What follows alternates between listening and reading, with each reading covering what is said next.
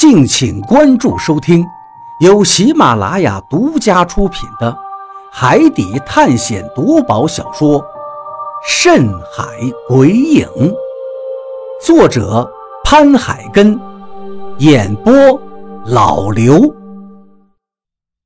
第二十五章，霸下。人面螃蟹又开始涌动了。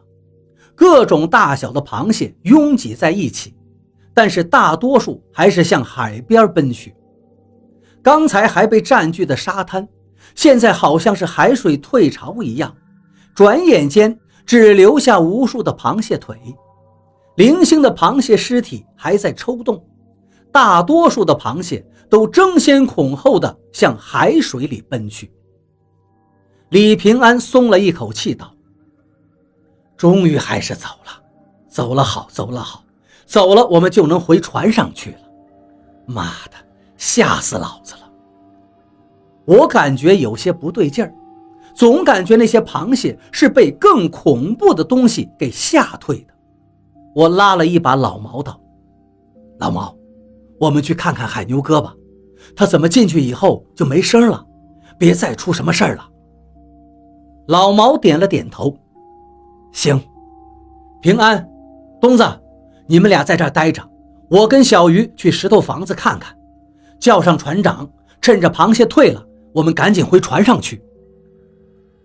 李平安点了点头，行，我接着去找柴火，东子你也去找点柴火，不然一会儿这蛋熟了没你的份儿啊。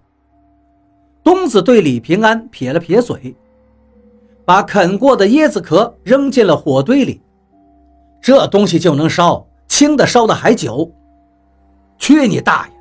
你一会儿别再把火给弄灭了。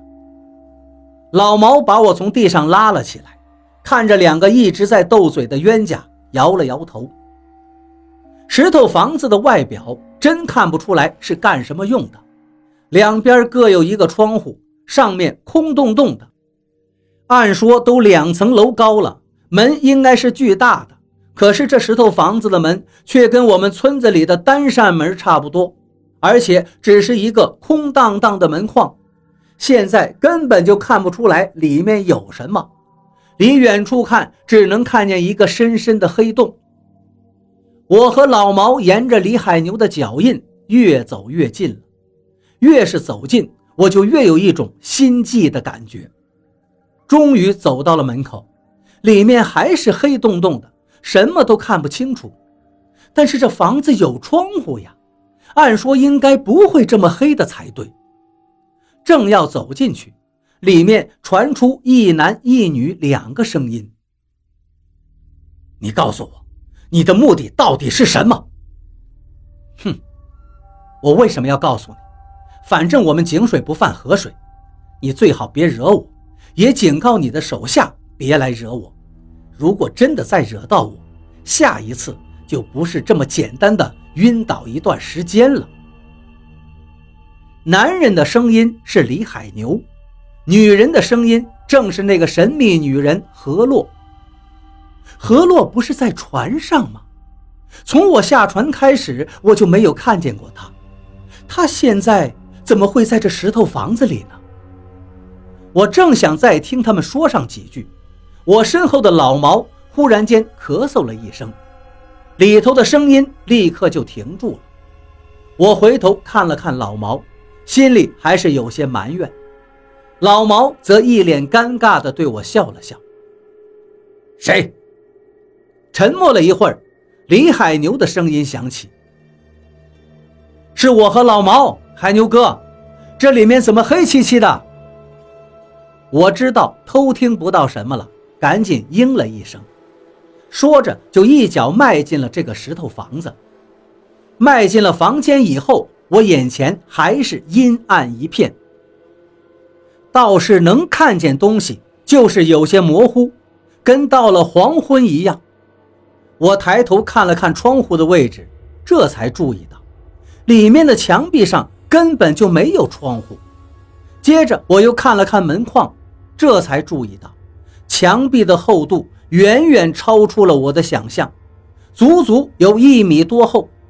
我从来没见过这么厚实的墙壁，可能外面的窗户是后来掏的，只掏了一半，因为石壁太厚，所以修这个房子的人最终放弃了。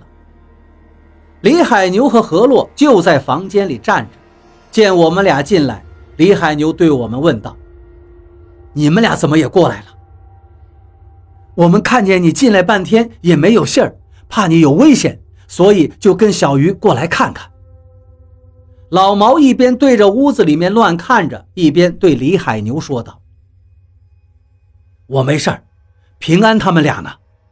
李海牛接着问道：“在外面沙滩上，俩人正忙着烤那个巨蛋呢。”老毛歪头看了看不远处的石雕，说道：“我进屋的时候就注意到了这个石雕，下面雕刻的应该是一个乌龟。”只不过乌龟的头和四肢有些奇怪，上面都是鳞片，而且乌龟的脑袋上还有两只像鹿角一样的东西，而在乌龟的后背上矗立着一个巨大的石碑，石碑上应该没有字。这乌龟的周围好像还有些栏杆，两边还有两个小石雕。虽然进来了一会儿了。我的视线逐渐适应了黑暗，但是石碑上面写的是什么，我还是看不太清楚。而李海牛和何洛就站在右边这个小石雕的旁边。这是什么？老毛好奇地走上前去，伸手就要向那个巨大的乌龟脑袋摸去。住手！是何洛的声音。老毛吃了一惊，赶紧缩回自己的手。怎么了？老毛诧异地问道。不想死，在这就别乱摸东西。何洛说了这么一句，就不再言语了。我心中实际上很认同何洛的话，刚才的经历已经够惊险了。这岛上的东西，我是不敢乱摸了，况且是这么一个怪异的石屋，这么一个怪异的乌龟。嘿，摸这个能怎么样？难道这石头雕像还能吃了我不成？李海牛冷笑一下，对何洛说道。何洛也冷笑一声道：“哼，亏你还是蛋民的后裔，连霸下都不知道，还石头雕像，丢祖宗的人不？”这一句嘲笑让李海牛立刻有些控制不住自己的情绪了，从他粗重的呼吸就能感觉出来，霸下。我倒是听说过，他是中国古代传说中的神兽，是林冲之长，瑞兽龙之九子第六子，名为赑屃，样子似龟，喜欢负重，背下龟是也。在上古时代的中国传说中，霸下常常能背起三山五岳，兴风作浪，后来被夏禹收服，为夏禹立下了不少汗马功劳。治水成功后，夏禹就把他的功绩刻在石碑上，让他自己背着，所以中国的石碑多是由他背起的。眼看着李海牛又要发飙，我赶紧上前打圆场：“海牛哥，他说的有些道理，还是不要随便乱动东西了。沙滩上面的螃蟹都退了，要不我们先回船上吧？”人面螃蟹退了。我的话音刚落，何洛诧异的声音又响起：“蛋，刚才你说外面有一个蛋，你们要烧蛋吃，什么样的蛋？”听着何洛的话，我心中咯噔一下，难道那个蛋有什么问题？平安和东子在外面料理那个蛋呢，那个蛋有什么问题吗？我赶紧问他：“问题？”问题大了，那个是霸下蛋，这个石头屋子是霸下神庙，你们真的是蛋民的后裔吗？难道现在连这种禁忌都不知道了，反而只知道不让女人上船？说完这句话，何洛就直接向屋子外面冲去。那个女人，你把话说清楚，我怎么不知道禁忌？什么霸下，什么霸下蛋，你又装神弄鬼吗？